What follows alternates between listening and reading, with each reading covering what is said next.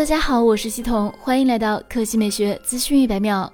荣耀 CEO 赵明现身2021沟通技术与合作峰会，并宣布与高通达成战略合作，未来荣耀全系产品将采用高通平台。这是荣耀首次给高通站台，也意味着双方合作进入新的阶段。荣耀 CEO 赵明接受采访时表示，四月是荣耀最黑暗的时刻，五月开始逐步恢复。从六月开始，荣耀的芯片供应将全面恢复。荣耀市场份额最低的时候已经是百分之三，目前恢复到了百分之八。此外，对于开放的华为鸿 MOS。赵明也坦言，当下安卓依然是荣耀首选，但随着未来发展，不排除使用鸿蒙。荣耀已是一个完全独立的手机品牌，会根据行业发展，适当的时候选择不同的操作系统。赵明称，荣耀 Magic 新机和数字系列的一些机型都将在未来两个月发布，将搭载骁龙平台，而且荣耀五十系列将于六月份发布，会搭载骁龙七七八 G 五 G 平台。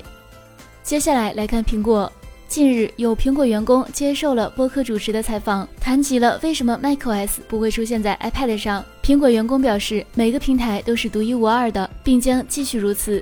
iPad 以触摸为先。有相机和配件，还有利用这些的应用程序。Mac 的设计是以鼠标和键盘为交互的中心，应用程序反映了这一点。iPad 和 Mac 仍将保持其独特性，但苹果也希望这些产品协同工作，使用 Continuity 或 Sidecar 等功能，将这些设备串联起来更加强大。